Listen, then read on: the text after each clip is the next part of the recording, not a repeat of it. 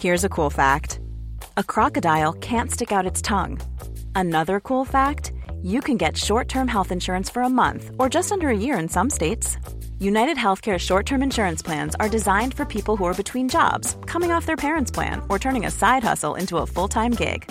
Underwritten by Golden Rule Insurance Company, they offer flexible, budget friendly coverage with access to a nationwide network of doctors and hospitals. Get more cool facts about United Healthcare short term plans at uh1.com.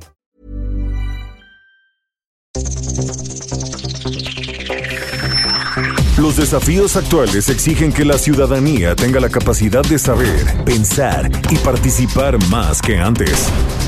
Bienvenidos a Sociedad Horizontal, un espacio donde Armando Ríos Peter y sus colaboradores analizan los temas más relevantes de la política y su impacto tanto en redes sociales como en las calles. Inicia Sociedad Horizontal por El Heraldo Radio, donde la H suena y ahora también se escucha. Enamorado locamente de una chica que hoy extraño.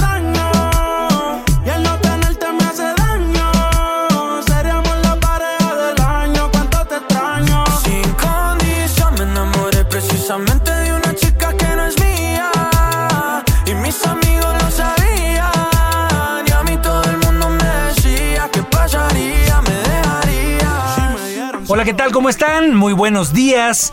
Les damos la bienvenida aquí a Sociedad Horizontal. Yo soy Armando Ríos Peter y bueno, pues me siento contento de estar de vuelta después de estos dos largos meses que anduvimos en campaña. Estamos escuchando Pareja del Año con Sebastián Yatra y Mike Towers.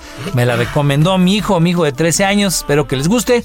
Y bueno, pues eh, estamos aquí en La Verdad que todos construimos a través de la señal del Heraldo de México.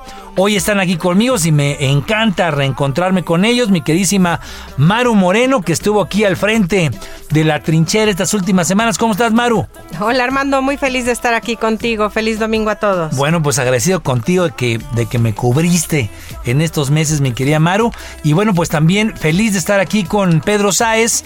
Pedro, como ustedes saben, es colaborador de este programa, pero también es director de Warwick Intelligence. ¿Cómo está, mi querido Pedro? ¿Cómo andas? Muy bien, Armando, muy contento de estar aquí como todos los domingos. Feliz de reencontrarnos y bueno, no pudo estar Jimena Céspedes, directora de Metrix, nos dejó la información. Le agradecemos mucho a Gabriel González, quien nos está apoyando aquí en los controles en las instalaciones del Heraldo Radio. Y bueno, pues quiero aprovechar para enviarles saludos a la gran familia del Heraldo Radio que nos escuchan en la Ciudad de México, en Bronzeville, en Ciudad del Carmen, en Ciudad Juárez, Coatzacoalcos, Colima, Culiacán, Guadalajara, Hermosillo, La Laguna, La Paz, Macal, en Monterrey, Morelia, Oaxaca, San Luis Potosí, Tampico, Tapachula, Tehuantepec, Tepic, Tijuana, Tuxtla Gutiérrez y por supuesto el bellísimo, mi queridísimo puerto de Acapulco. A todos les damos muchas gracias, les damos la bienvenida y obviamente muchas gracias por su preferencia. Maru, por favor, recuérdanos las redes sociales.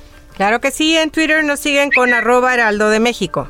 En Facebook, El Heraldo México, y en Instagram, arroba El Heraldo de México. Y también nos pueden escuchar online a través del portal del heraldodemexico.com.mx.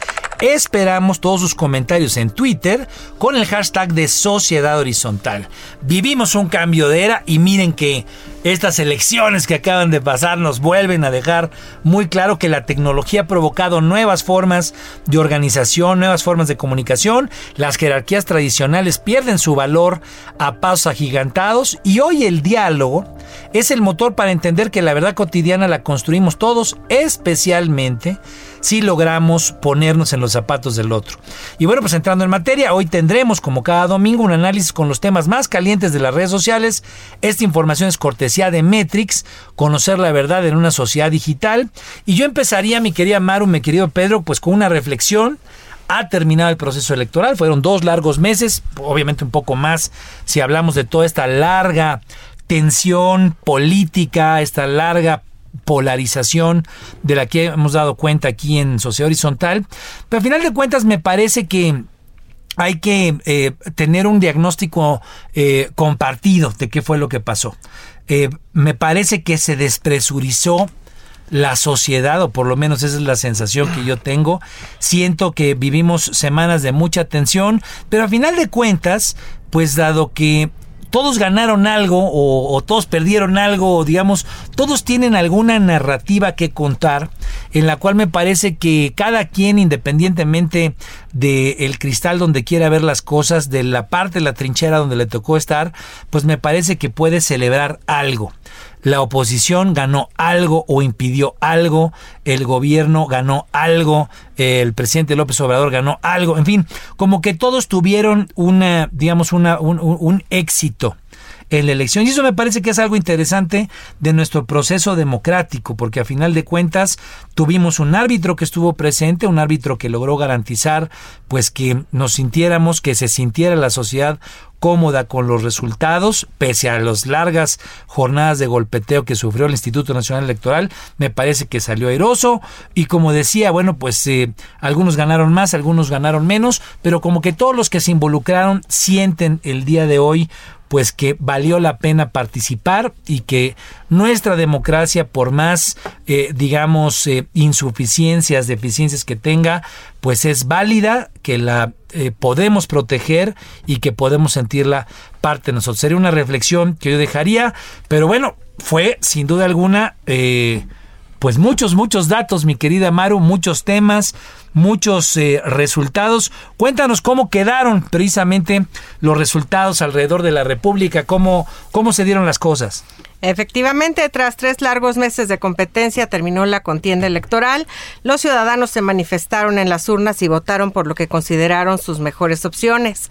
El resultado final es que todos ganaron algo, como bien dices, unos más, otros menos. La oposición articulada entre PRI, PAN y PRD clamó victoria al impedir que Morena se quedara con 334 votos requeridos para cambiar la Constitución. No obstante, el partido de López Obrador obtendría 198 legisladores que junto con los 43 del Partido Verde Ecologista de México y los 39 del PT sumarían 289 curules, 56% del organismo, esto es lo que representa. Este es un número suficiente para hacer modificaciones a las leyes reglamentarias, incluido el presupuesto de egresos de la Federación. Adicionalmente, Morena obtuvo triunfos contundentes al interior de la República. De un total de 15 entidades que cambiaron de gobernador, el partido Guinda se quedó con 11, Baja California Baja California Sur, Campeche, Colima, Guerrero, Michoacán, Nayarit, Sonora, Sinaloa, Tlaxcala y Zacatecas. El PAN, por su lado, ganó Chihuahua y Querétaro, mientras que Movimiento Ciudadano se quedó con el preciadísimo y queridísimo Nuevo León y el Partido Verde Ecologista de México con San Luis Potosí. El gran perdedor de estas elecciones en cuanto a entidades federativas fue el Partido Revolucionario Institucional, quien perdió todos los estados que antes gobernaba. Sí, la verdad es que ya cuando se pone uno a ver, eh, digamos, los datos, el PRI sí le fue pues mal, digo, yo decía hace rato, a final de cuentas todos tuvieron algo que ganar. Eh, la oposición, en este caso PRI, PAN, PRD, que se fueron juntos para eh, tratar de ganarle curules a Morena, pues tuvieron por lo menos la oportunidad de evitar que tuviera esta mayoría calificada para cambiar la constitución, pero ya cuando ves gente gobernada por el PRI, pues la verdad es que sí les fue mal, salvo pues en el Estado de México, donde más o menos ahí con la alianza con el PAN lograron lavar cara, la verdad es que no les fue muy bien. Y bueno, pues eh, antes de escucharte, Pedro, eh, el, reporte de Metrix me parece que trae algunas cuestiones interesantes. Comentaba yo el tema sobre el Instituto Nacional Electoral eh, creo que vale la pena tener en perspectiva cómo estuvo toda la conversación. Hubo pues, más o menos un 46% alrededor de la jornada electoral de comentarios eh, alrededor del tema del INE, donde hubo cuestionamientos al instituto, pues por las irregularidades reportadas durante el día de la elección. Esto es típico, esto es, digamos, esto es algo que pasa en cualquier elección. Pero los usuarios criticaron la actuación del instituto mediante el hashtag INE corrupto, INE inepto, INE responde. Bueno, pues las redes son, son cuando la, la perra es brava, dicen que hasta los de la casa muerde. Eh, duro y solamente el 16% fueron comentarios pues positivos donde los usuarios mostraron confianza hacia el ejercicio democrático de las elecciones y la función del instituto mediante el hashtag votar es seguro entre otros. Creo, a final de cuentas, digo, más allá de los datos que nos da Metrix, que esto fue la conversación, en mi percepción, en mi sentir, lo que me ha tocado a mí escuchar en mi círculo interno, la gente se sintió cómoda con cómo fue la elección y creo que a final de cuentas el INE pese a haber estado bajo fuego, bajo críticas que aquí muchas veces revisamos de los señalamientos que estaba haciendo el presidente López Obrador, pues logró salir como una institución, me parece, acuerpada por una importante participación social. Recordemos que son varios cientos de miles de personas en toda la República que se organizan para armar las mamparas, para revisar las credenciales, para estar todo el día ahí sentados esperando a que lleguen los ciudadanos a votar. Creo que ese ejercicio valió la pena, a mí me dejó con buen sabor de boca. Pero pues mi querido Pedro, ¿tú cómo viste la batalla digital? Tú que estuviste muy atento a las redes sociales. No, hombre, hay, hay muchísimas cosas que comentar. Yo efectivamente creo, a pesar de que hay una conversación, que una conversación negativa en torno al INE en estas en estas elecciones, creo que el INE salió fortalecido. Hay que recordar que en redes sociales lo que impera son los comentarios negativos. Muchas veces hemos dado este, nuestras explicaciones, nuestras opiniones de por qué es así. Eh, las redes sociales normalmente se convierten en espacios donde el diálogo es difícil y donde las personas que participan son personas que están mucho más involucradas en el activismo político que la gente de calle y normalmente los posicionamientos de los activistas políticos van en contra de algo. Ahora, una vez dicho eso, aquí hay, aquí hay varias cosas que analizar.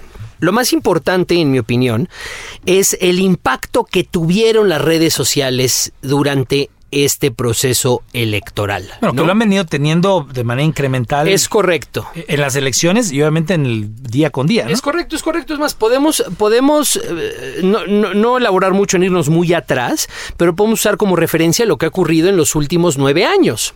En las redes sociales a partir del 2012, a partir de la campaña de Enrique Peña Nieto, empezaron a incrementar, incrementalmente a hacerse, eh, a generar una conversación negativa en torno al proyecto, se le podría llamar institucionalista, ¿no? En ese momento, eh, en contra del PRI. Al gobierno en, en, al gobierno en general, al gobierno en general en ese momento, ¿no? De todas maneras, el PRI ganó la elección intermedia de hace dos años, aunque tenía las redes en contra. Sin embargo, conforme fue incrementando la conversación, a la hora en la que llegó el proceso electoral del 2018, pues el PRI fue completamente, absolutamente avasallado y, se llevó de calle a cualquier otro proyecto que tenía tilde neoliberal o institucionalista y imperó el proyecto Andrés Manuel López Obrador. Ahora, ¿qué es interesante? P perdón, nada más te voy a hacer una acotación. Parecería que, digamos, las redes sociales van sembrando procesos. Es, ¿no? es, es se va generando llegar. una suerte de ánimo que poco a poco en la conversación se presenta, empieza a echar raíz y de pronto sale el tallo y da frutos, ¿no? Exactamente, es exactamente a lo que quiero llegar. Independientemente de cómo esté configurada la cámara, porque a veces cómo acabó configurada la cámara es un poco engañoso porque no corresponde precisamente a cómo se dio la elección. El proyecto anti-amloísta, que está conformado tanto por la Alianza como por Movimiento Ciudadano. Que la, la, oposición PRI, PAN, PRD. La oposición muy, los que no estuvieron con Los Andrés. que no estuvieron con Andrés tuvieron el 54% de la elección. Y los que estuvieron con Andrés tuvieron el 46% de elección, lo que quiere decir que los números 52%, son... ¿no? 52 y 48. Digo, más o menos. Más o menos, ah. más o menos. Pero lo interesante, independientemente del número preciso, es que se invirtió de una forma muy eh, exacta la, la elección anterior. En el 2000. Sí, fue una, una, suerte de espejo. Fue una suerte de espejo. 2018. Sí, ¿no? Y claro que el, el, el gobierno o, o, el amloísmo tiene eh, el 56% de la Cámara, pero tiene el 56% con el 46% de la elección por la forma en la que se distribuyó el voto en las diputaciones de mayoría relativa y por cómo se distribuyó el voto la, en la alianza. Las pluris y obviamente las alianzas, porque al final de cuentas Andrés eh, Manuel López Obrador, el presidente, pues tiene a su partido Morena, pero tiene a aliados que jugaron con él. En ese caso el Partido Verde, el Partido del Trabajo, no siempre claro. eh, en coalición, pero pues a final de cuentas van a ser una, digamos, un bloque que va a representar un cierto número de votos en la Cámara. Y Movimiento Ciudadano tuvo más votos que el Partido Verde. Sin embargo, el Partido Verde tiene más diputados que Movimiento Ciudadano. A lo que voy es, cómo está constituida la Cámara no es forzosamente representativo de cómo realmente se dio la elección. Y cómo va a evolucionar, te diría. Y cómo va a evolucionar. Seguramente van a seguir cambiando las y cosas. precisamente hablando de cómo va a evolucionar, Jimena nos dio tres datos interesantes. Cuando empezó la elección, más o menos nos hablaba de que estaba eh, la conversación en redes sociales 70% negativa en contra del movimiento amloísta. Después del, del, asunto del metro, la conversación negativa en, en contra de, eh, del amloísmo subió 86%. O sea, le- durante la elección, las redes sociales... Se calentó más en se contra. calentó mucho más en contra y ahorita ya regresó otra vez a un 73%. ¿No? Pero, pero ahí, ahí tiene datos Maru, no sé si nos puedas dar por favor, porque sin duda alguna, pues aquí el jugador sigue siendo de manera importante, central, eclipsante en muchos sentidos el presidente López Obrador. Entonces, eh, vale la pena también ver qué tanto porcentaje de la conversación negativa alrededor del proceso electoral giró en torno al presidente López Obrador. ¿Cómo están los datos de Metrix? eh? Sí, mira, nos prestó Jimena estos datos del día 6 hasta el 7 de junio, que fueron el día de la elección. El 25% de la conversación fue neutral. Únicamente el 2% fue positivo hacia el presidente López Obrador y su movimiento. Y el 73% de la conversación fue negativa. Los datos que surgieron ahí es que en, en el negativo, en el lado negativo, se menciona que votar por Morena es reconocer el proyecto de Andrés Manuel López Obrador y la 4T, a pesar de que este ha tenido un muy mal manejo de la pandemia, que ha dejado sin tratamiento a los niños con cáncer y traído más pobres al país. Utilizaron hashtags como fuera AMLO, arro- eh, hashtag falso mesías, etcétera, etcétera.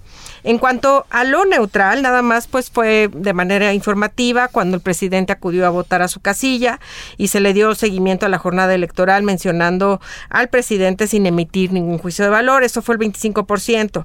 Y del lado positivo, que fueron nada más un 2% de los usuarios de redes. Solamente el 2% positivo hacia el presidente. Ojo, 2%. el- en la conversión el, el mero día de la elección. Los hashtags que utilizaron fue voto masivo por Morena, hashtag todo Morena y hashtag Morena arrasa para brindar apoyo a Morena y a Andrés Manuel López Obrador. Aluden a que dicho partido sigue con los ideales del presidente para cambiar a México y apoyar a los grupos más desprotegidos, pero solamente fue el 2% de las redes. Sí, poquitito. Entonces, continuabas, eh, Pedro. A final de cuentas, como que se ya se empieza a sentir, copiando, digamos, un poco trayendo a colación lo que pasó hace seis años con Peña Nieto, esta, esta gotita, ¿no? Que empieza a hacer una conversación negativa que es parte de la lógica en la que funciona esta sociedad horizontal, donde de repente se empiezan a amalgamar bloques con razones muy básicas o con posicionamientos muy básicos, pero que empiezan a ensancharse y donde la lógica institucional, la lógica del gobierno empieza a empequeñecerse, ¿no? Empieza a sentirse débil. Es correcto, pero además podemos ver con esto algo que no podíamos ver antes, que es precisamente a qué sectores de la población impacta más la conversación en redes. Y esta vez lo vimos clarísimo, sobre todo en la forma en la que se dividió el voto en la Ciudad de México, que todo el mundo en redes estaba haciendo un gran espectáculo y fanfarrias de que la Ciudad de México había acabado como este Sí, como el Berlín. como, como el Berlín de la Guerra Fría, ¿no? sí, sí, y, y- que había y que había dos bandos, el Berlín del Este y el Berlín del Oeste. ¿A qué voy con esto? La cuarta transformación en muchos sentidos le ha apostado, como siempre, al apoyo, al apoyo por medio de este programas sociales directos a ciertos segmentos de la población. Y le ha apostado que eso se va a traducir en preferencias electorales. En muchísimas ocasiones dijimos no sabemos si eso vaya a funcionar o no. Vivimos una sociedad nueva, las redes sociales tienen más impacto. Bueno, pues ahora podemos ver más claramente dónde tiene más impacto lo que hace el presidente López Obrador, este tipo en términos de preferencia electoral, y dónde tiene más impacto la conversación digital. Definitivamente la conversación eh, digital tiene muchísimo más impacto en el voto ciudadano, en el voto de este de más las de clases media, medias, tal vez, ¿no? exactamente. Que, que digo, 62% de participación por parte, digamos, de, de estos segmentos tal vez, no sé si más acomodados es la forma de decirlo, pero sí cuando tú ves la parte poniente de la Ciudad de México, donde hay lugares que económicamente tienen un poquito más de eh, mejor condición, como Miguel Hidalgo, pues de repente 62, 63% de participación es enorme. No, bueno. Alentado precisamente por esa articulación digital, por esa conversación, eh, donde muchos de ellos parece un referéndum entre dictadura o democracia. Claro, en, en- en- en- en colonias como Bosques de Chapultepec, Lomas de Chapultepec y Polanco, hubo entre un 82 y un 86% de participación, 96% en contra de la 4T. Que, que habla de esa articulación digital que sí estuvo presente. Y si ahí haces la comparativa entre la elección anterior, la elección eh, que acabamos de lo que acabamos de ser testigos y además lo correlacionas con la conversación digital, te vas a dar cuenta que en esas, en esas áreas de la, de la Ciudad de México y en esos sectores poblacionales del país, la conversación digital tiene un impacto fuertísimo. Ahora, ¿qué otra conclusión podemos sacar de esto? Parece que en las zonas populares, en las personas más desfavorecidas del país, la conversación digital no tiene tanto impacto. Bueno, y, y, y también es ahí un punto digamos, casi es entendible, ¿no? El acceso tal vez a Internet, el acceso a teléfonos inteligentes y, y, obviamente la correlación directa entre el beneficio económico que puede haber con recibir un programa, con recibir un apoyo y esa línea directa eh, se estaba revisando el día de hoy un programa en el cual eh, la Secretaría de Desarrollo Agrario Territorial y Urbano le metió billete fuerte, no me acuerdo a cuántos municipios, pero pues también hay una correlación entre los programas, el beneficio y a final de cuentas la correlación del voto. Creo que es interesante eh, dejar esto como una marca en el análisis del 2021, porque sin duda alguna hoy que todo el mundo piensa que las cosas van a ser en el 2024 parecidas, nada más distante. Yo me acuerdo en el 2018 cuando terminamos de analizar el resultado del 2018, todo el mundo decía, no, pues es que en la Ciudad de México va a ser imposible que a Morena le ganen. Pues eh, precisamente lo curioso, lo simpático es que fue precisamente en la Ciudad de México ese lugar donde llevaba más tiempo gobernando Morena, más presente en la izquierda, etcétera, etcétera, donde se dan las fisuras, donde se dan, digamos, los eh, las eh, abolladuras a final del día en la conversación con sectores que hoy se articulan de manera descentralizada. Entonces, eh, creo que es una reflexión interesante. Vamos a tener que ir al corte porque eh, la guillotina ahora en el Heraldo después del COVID se ha vuelto más canija todavía. Pero bueno, pues yo creo que nos vamos a quedar con una reflexión, pero adelante. Sí, la reflexión yo creo que es la siguiente. En el 2018 todo mundo tenía miedo de que volviera un partido hegemónico que volviera a estar aquí 70 años y que se acabó en el 97. Si nos ponemos a pensar, vimos un momento muy parecido al 97, en el que no fueron 70 años, fueron 3, se perdió la mayoría absoluta y la Ciudad de México. Sí, y bueno, y seguramente muchas cosas alrededor de la clase media tendrán que funcionar. Estamos aquí en Sociedad Horizontal, sin duda alguna. Eh, interesantes eh, los temas que estamos revisando. Vamos a un corte y regresamos para seguir con el análisis de los temas más calientes de las redes sociales. Vamos a una pausa y regresamos a Sociedad Horizontal por El Heraldo Radio.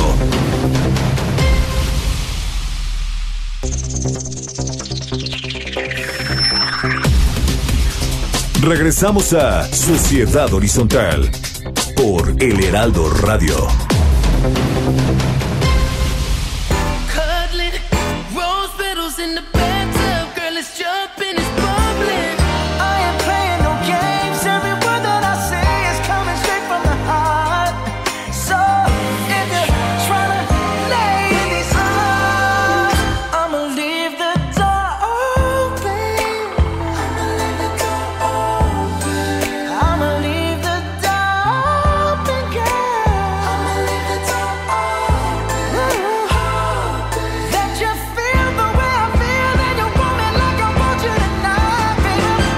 ¿Qué tal? ¿Cómo están? Seguimos aquí en Sociedad Horizontal. Estamos escuchando Leave the Door Open con Bruno Marx.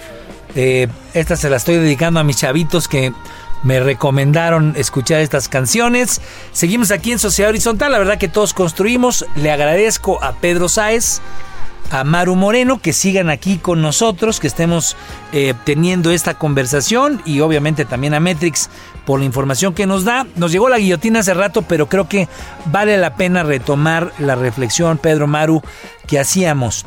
El mundo ha cambiado, aquí lo decimos en cada programa, porque la gente hoy se informa, se comunica y se organiza de una manera diferente eh, que nos da, digamos, escenarios difíciles de prevenir, ¿no?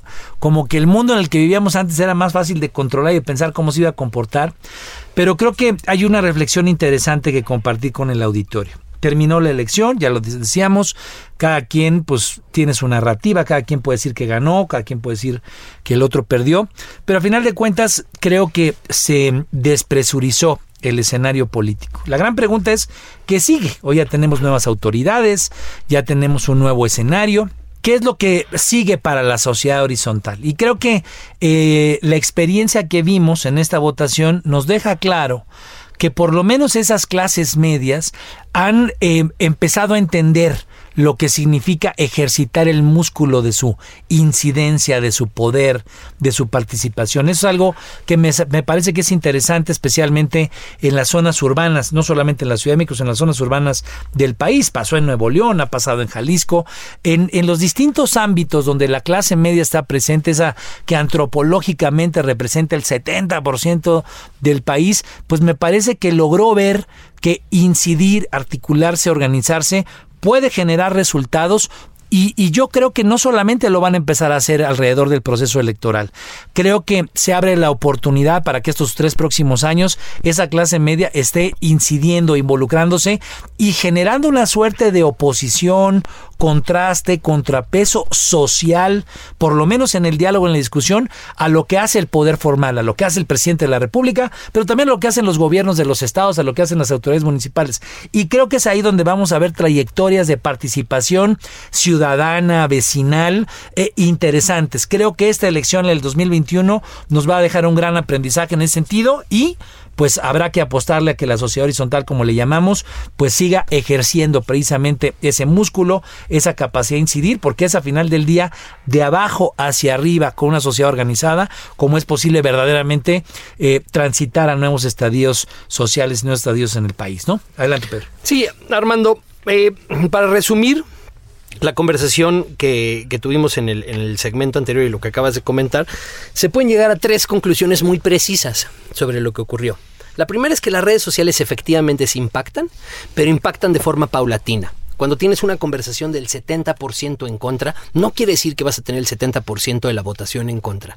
Pero conforme continúe esa conversación, sí van a incrementar las preferencias electorales de la forma en la que la conversación se Es una gotita, pues, que va. Es una gotita. Rompiendo la piedra. La segunda, muy importante, es que la conversación digital no impacta en todos los sectores de la población.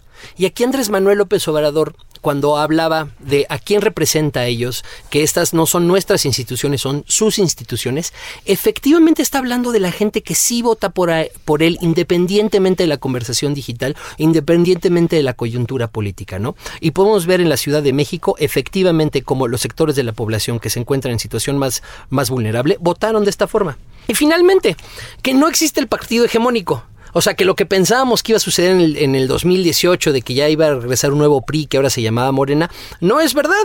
Y que vivimos en el 2000, en el, en el 2021 un momento muy similar, muy, muy similar a que vivimos en, en, 1997, con diferencia de que el partido hegemónico había durado 70 años y ahora el partido hegemónico había durado solamente este 3, pero se perdió. Eh, la Ciudad de México se volteó, a la hegemonía, como en ese momento también lo hizo, y se les quitó este, la hegemonía que tenían en el Congreso, pero lo más importante, electoralmente estuvo muy cerrado. O sea, hay lugares como este, Colima, donde se pensaba que se iba a ganar por 20 puntos, se ganó solo por 5. Campeche se ganó por un punto.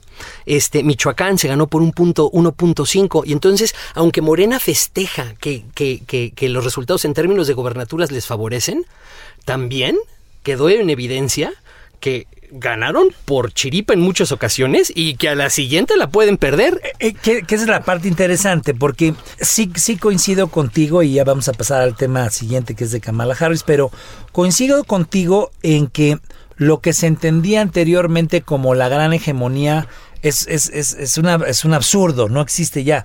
Pero sí tenemos un presidente que tiene una presencia eh, que sigue siendo eclipsante. A ver, digo, haciendo los números correctos, pues eh, eh, Morena queda con 17 gobernaturas estatales, queda con 20 congresos a nivel local, pues queda con la mayoría para cambiar el presupuesto de egreso, como nos decía Maru, para poder cambiar cualquier legislación, digamos, reglamentaria. Y si se ponen las pilas como ya eh, por lo menos ya adelantó, pues en una de esas convence a una parte del PRI, al Movimiento Ciudadano que ha votado con el cambios constitucionales para cambiar la constitución. Entonces, sí seguimos teniendo, o sea, estamos en un, en un tema de transición, de cambio. Sí existe una sociedad que incide, tenemos inercias al final de cuentas del viejo sistema, donde el presidente echa mano de esas herramientas cuantas veces puede para jalar agua a su molino, pero creo que es interesante diagnosticarlo así.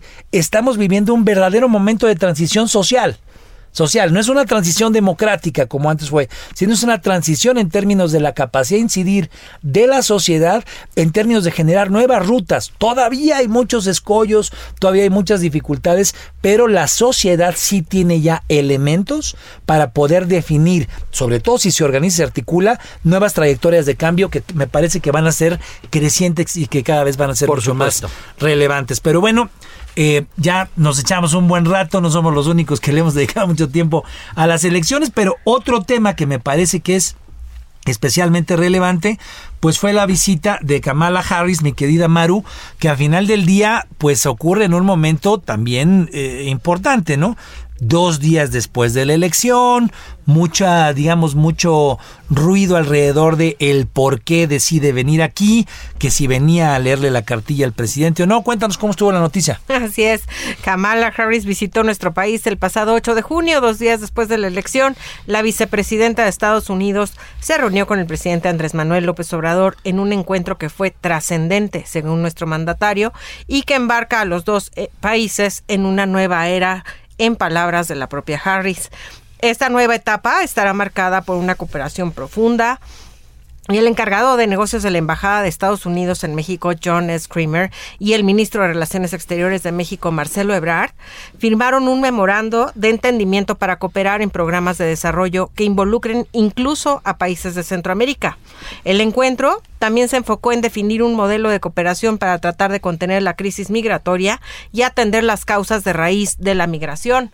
La vicepresidenta de Estados Unidos, Kamala Harris, también se reunió con mujeres emprendedoras y con líderes sindicales. Sí, bueno, pues eh, yo creo que una visita importante.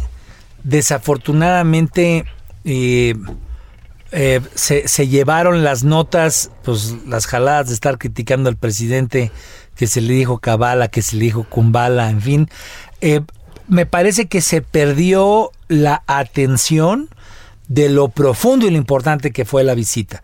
Pero cuéntanos, Pedro, tú cómo lo viste, porque a final de cuentas aquí hay estrategias también, ¿no? Y digo, mucho del, de, la percepción, por lo menos las inquietudes que ahí me generaba, el hecho que se le ha dado tanta difusión a si el presidente estaba planchado su traje o no, es tal vez para distraer la importancia y la magnitud de la propia reunión. Se hablaron temas importantes, se habló el tema de la migración, eh, obviamente estuvo presente el tema sindical, donde ya empezamos a tener conflictos alrededor del nuevo Tratado de Libre Comercio, especialmente con los sindicatos de los Estados Unidos, y un tema que estuvo ahí, digamos, eh, tal vez más, eh, más oculto, pero que no es menor, es este tema de que pudo haber una llamada de atención respecto al tema de seguridad. Recordemos que el propio Manuel Cloutier, sacó un tweet que me parece que queda ahí anotado y que genera pues obviamente muchas suspicacias, mucho análisis, el tema de si hubo algún acuerdo con los actores criminales, especialmente en los estados del noreste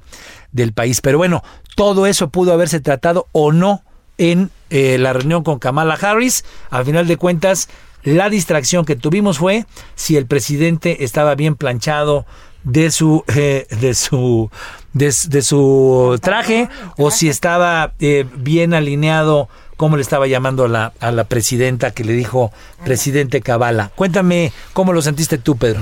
Pues a ver, efectivamente, eh, la conversación en redes sociales tuvo nada o muy poco que ver con lo que la sustancia que realmente este, informaba la visita de la vicepresidenta de los Estados Unidos.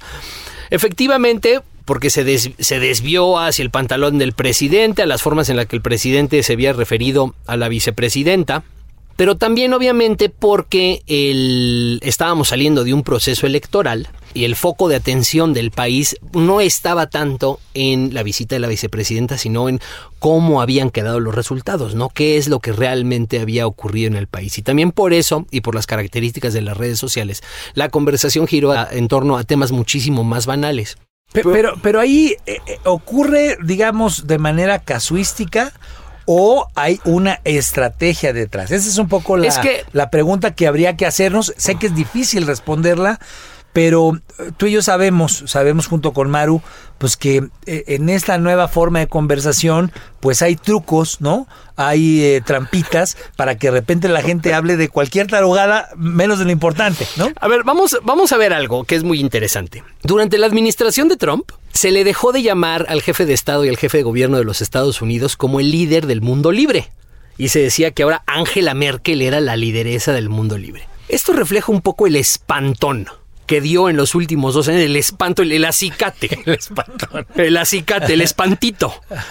Que le dio en los últimos 12 años que llegara al poder movimientos, vamos a llamarlos, hay gente que les llama populistas, hay gente que les llama este autoritarios, antidemocráticos, antiliberales, etcétera, ¿no? Obviamente, donde podemos este eh, Los movimientos no tradicionales. los movimientos no tradicionales, ¿no? Le sacaron un sustito al mundo. Y ahora está empezando a estabilizarse un poco, así como en México hay un poquito de balance. En Estados Unidos lo hay más y en Europa lo hay todavía más, ¿no? O sea, por ejemplo, el PSOE le arrebató la izquierda a este a A Podemos, Podemos, le claro. arrebató la izquierda a Podemos. No, Y y, lo- y castigaron tanto al PSOE como a Podemos recientemente en es, España. es- es correcto, es correcto, es correcto. Entonces, de cierta forma, este embate de, eh, de esta nueva lógica donde, donde eh, tiene más importancia lo simbólico y lo narrativo de lo sustancial, pues está empezando no a revertirse, sino a estabilizarse para encontrar nuevas salidas en las que esta lógica puede convivir con la lógica institucional. Y los Estados Unidos pues están muy asustados y acaban de regresar obviamente un poder institucionalista, acaba de regresar, ahora ya dicen que, que Sí, Biden, Joe Biden, es el, nuevo las líder. instituciones, el nuevo está líder. recuperando el liderazgo internacional perdido. Pero pues siguen espantados. Entonces a mí no se me hace ninguna coincidencia, ninguna coincidencia, que acabando el proceso electoral mandaran a la segunda funcionaria del Estado americano a plantarse aquí en México, nada más para, como para decir, oigan, No, no se vayan a pasar de lanzas. acuérdense que somos sus vecinos Ajá. y aquí andamos, ¿eh? Claro, claro, aquí claro. andamos. Un día después de las elecciones, aquí estamos. Eh, eh, Pero entonces, digamos, tratando de analizarlo en lo profundo, tú lo que piensas es que, en efecto, viene Kamala Harris un poco para mandar la señal de aguas, las instituciones son importantes, incluso se filtra esta idea que después desmintieron de que eh, dijo que hay que eh, garantizar que las organizaciones no gubernamentales sean respetadas, que sea respetado el periodismo, y lo dijeron, no, es que solamente lo dijeron para Guatemala, digo, vamos a pensar que fue un error de comunicación, pero a final de cuentas es, viene la vicepresidenta para decir, señores, hay que mantener una lógica institucional, aquí nadie se pasa de la raya o del marco, de- del marco, digamos, de, de, de certeza que implican las instituciones. O sea, para eso viene. Por pero, supuesto. Pero sería para eso, es, es mi duda un poco elucubrando. Precisamente es por eso por lo que el gobierno, eh, los, eh, los que le llevan medios al presidente López Obrador, de repente dicen, ah, pues vamos a trivializar este asunto y vamos a hablar de los zapatos del presidente. ¿Lo verías ahí o... ¿Habría algún truco, te digo, para distraer? Como decir, pues nos vinieron a regañar, nos vinieron a llamar la atención, para el último de lo que se habló fue de si el presidente estaba bien planchado o no.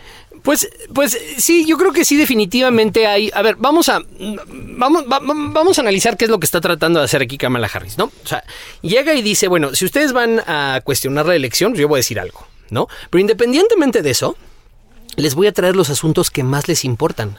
O sea, les voy a traer aquí, vamos a platicar de los asuntos que más les importan. No, o sea, nosotros normalmente, yo me acuerdo de que me cuenta el doctor Castañeda, que hablar de estas cosas, pues siempre te daban, los Estados Unidos te dan largas, no vamos a hablar de migración, pues está bien, ¿no? Hablamos de este puntito en migración, vamos a hablar del, del esquema de fiscalización internacional de las drogas, no, pues de eso no vamos a hablar, ¿no? Vamos a hablar de seguridad, de un nuevo pacto. Kamala Harris llegó y dijo, ¿cuáles son los temas que más, los temas que más sustancia tienen en la relación de Estados Unidos y México? Como diciendo, vamos, acabando esta elección, vamos a tener una relación que ya no se rija por lo simbólico y por la narrativa. Yo les estoy llevando a ustedes temas importantes de qué hablar. Y precisamente, pues parecería obviamente que toda la difusión del gobierno no fue por ahí. No, fue parece que se esmeraron en, en- en En desestimar lo que importan son los zapatos. Eh, En efecto, y digo, incluso parecería que las fotografías, digo, el, propio desacierto del presidente diciéndole presidente Cabala, digo, no, no, no, no estoy tratando de ser conspiracionista en esto, pero sí podías hacer una argumentación de que todo eso también estuvo medio preparado, ¿no? ¿Tú cómo lo sentiste, Maru? Yo sí creo que, eh, como lo decíamos hace ocho días, Pedro, en política no hay casualidades. Sí vino la, la, vicepresidenta Kamala Harris en un día muy indicativo, pasando las elecciones. Yo creo que sí venía a poner como un, un punto sobre la I, a decir vamos a respetar. Es muy importante México para Estados Unidos. O sea, no se puede convertir México en un Venezuela de, de la noche a la mañana, ni mucho menos. Y yo creo que era como un tipo de mensaje de, de, de la, de Estados Unidos. Sin embargo, sí apoyo lo que estás diciendo. Yo creo que sí quisieron desviar la conversación hacia banalidades como el zapato no boleado, como el pantalón manchado, como que si no era traje, que si era de otro color. Ah, te lo digo como experta en relaciones públicas, creo que hubo bastantes fallas en, el, en la visita. Protocolo no hubo un protocolo muy muy estricto, no hubo una recepción este interesante a la llegada de, de la vicepresidenta. Esto, yo no sé, pues la mandaron a, a un a un hotel donde no tienen la seguridad, donde solían siempre hospedarse lo, los mandatarios extranjeros. Esto no se le ofreció una comida.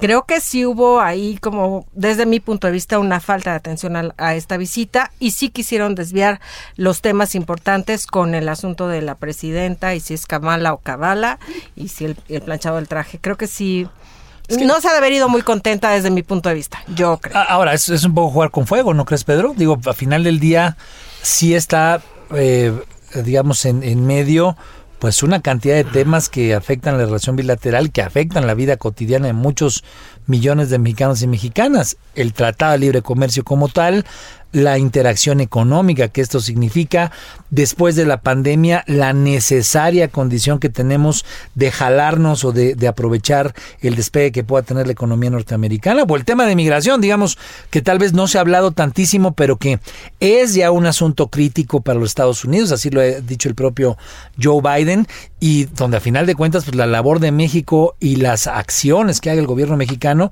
pues serán decisivas para que esa problemática que tienen ya en los Estados Unidos nuevamente pues no, no siga explotando. ¿Tú, ¿Tú qué opinas sobre eso?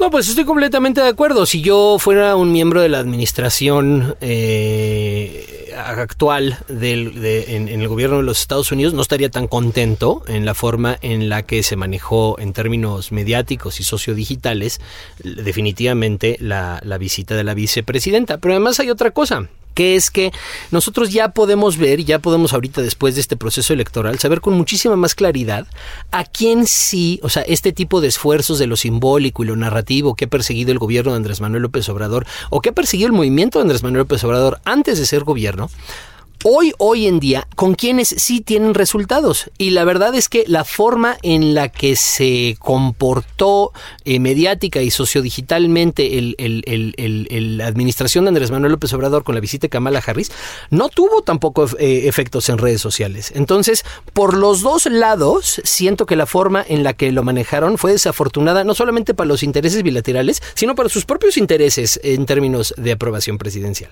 Sí, hay, hay seguramente alguna hay cosas que no, no alcanzo a leer bien todavía, pero a final de cuentas eh, es una relación que no está si, siquiera todavía aterrizada, ¿no? O sea, venimos de eh, que el presidente López Obrador se percibiera por parte de los círculos demócratas como un claro y firme apoyo a Donald Trump, pierde, ¿no?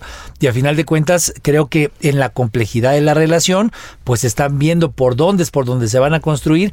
Y a final de cuentas, el presidente, me refiero al presidente López Obrador, pues seguramente también echa mano de instrumentos, saca su carta enojado porque están apoyando a eh, mexicanos contra la corrupción. O sea, como, como que digamos, en este escenario donde todo es ahora tan público y tan maleable por la participación de la sociedad horizontal, pues a final de cuentas, pues también como que hay vericuetos y hay aprovechamientos tácticos, por así decirlo, para que la conversación se diluya, se distraiga, como estamos viendo con el tema de los zapatos, o eh, ya en corto poder hablar de las cosas realmente importantes en la relación.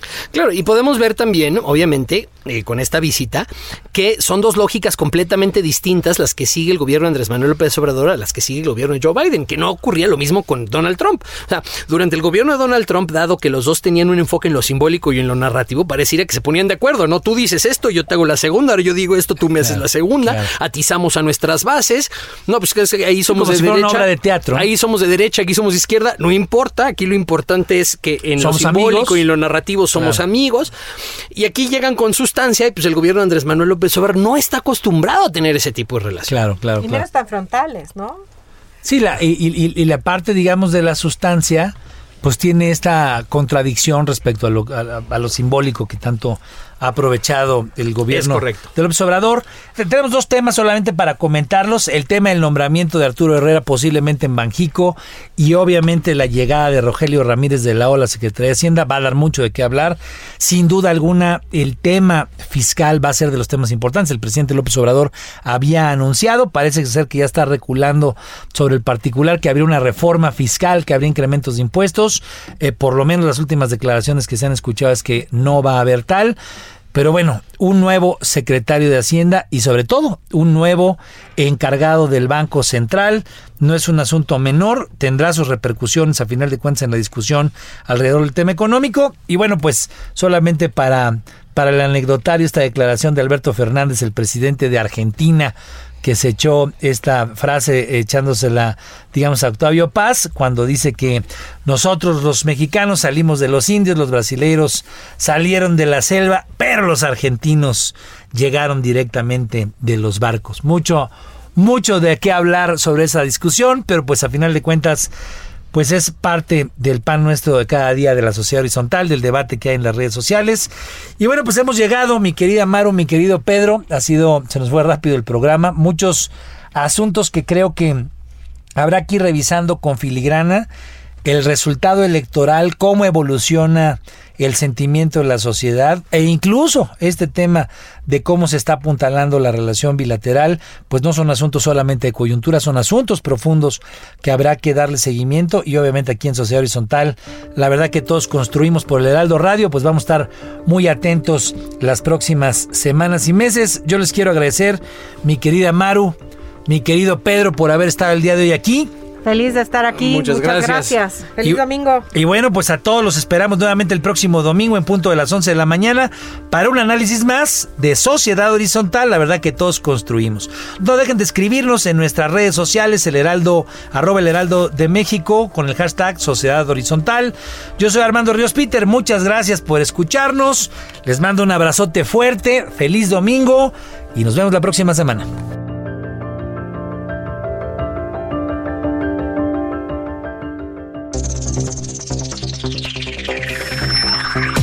Los desafíos actuales exigen que la ciudadanía tenga la capacidad de saber, pensar y participar más que antes. Esto fue Sociedad Horizontal, un espacio donde Armando Ríos Peter y sus colaboradores analizan los temas más relevantes de la política y su impacto tanto en redes sociales como en las calles.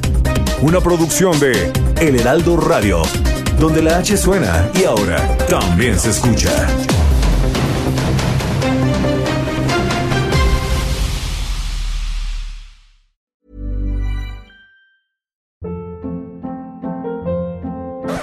Hold up. What was that? Boring. No flavor. That was as bad as those leftovers you ate all week. Kiki Palmer here, and it's time to say hello to something fresh and guilt-free. Hello Fresh. Jazz up dinner with pecan-crusted chicken or garlic butter shrimp scampi. Now that's music to my mouth. Hello Fresh. Let's get this dinner party started. Discover all the delicious possibilities at hellofresh.com.